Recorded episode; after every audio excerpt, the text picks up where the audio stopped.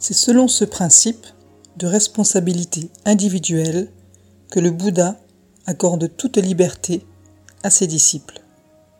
Dans le Mahaparinibbana Sutta, le Bouddha dit qu'il n'a jamais pensé à diriger le Sangha, l'ordre monastique, ni voulu que le Sangha dépende de lui. Il disait qu'il n'y avait pas de doctrine ésotérique dans son enseignement, que rien n'était caché dans le point fermé de l'instructeur, autrement dit, qu'il n'avait rien en réserve.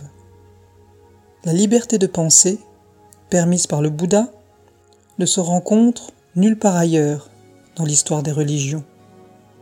Cette liberté est nécessaire, selon lui, parce que l'émancipation de l'homme dépend de sa propre compréhension de la vérité, et non pas de la grâce bénévolement accordée par un Dieu ou quelque puissance extérieure en récompense d'une conduite vertueuse et obéissante. Le Bouddha passait une fois par une petite ville appelée Kesaputta, dans le royaume de Kosala. Ses habitants étaient connus sous le nom de Kalama. Lorsqu'ils apprirent que le Bouddha se trouvait chez eux, les Kalamas lui rendirent visite et lui dirent Seigneur, des solitaires et des brahmanas qui passent par Kesaputta exposent et exaltent leur propre doctrine et ils condamnent et méprisent les doctrines des autres.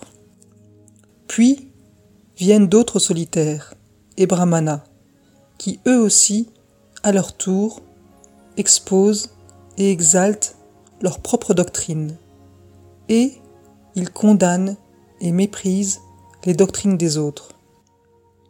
Mais pour nous, Seigneur, nous restons toujours dans le doute et la perplexité quant à celui de ces vénérables solitaires et brahmanas qui a exprimé la vérité, et quant à celui qui a menti. Le Bouddha leur donna alors cet avis, unique dans l'histoire des religions. Oui, Kalama, il est juste que vous soyez dans le doute et dans la perplexité, car le doute s'est élevé en une matière qui est douteuse. Maintenant, écoutez, Kalama. Ne vous laissez pas guider par des rapports, par la tradition ou par ce que vous avez entendu dire. Ne vous laissez pas guider par l'autorité de textes religieux, ni par la simple logique ou l'inférence, ni par les apparences, ni par le plaisir de spéculer sur des opinions, ni par de vraisemblables possibles, ni par la pensée, il est notre maître.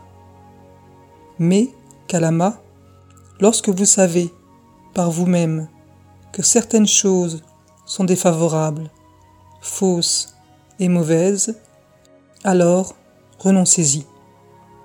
Et lorsque par vous-même vous savez que certaines choses sont favorables et bonnes, alors acceptez-les et suivez-les.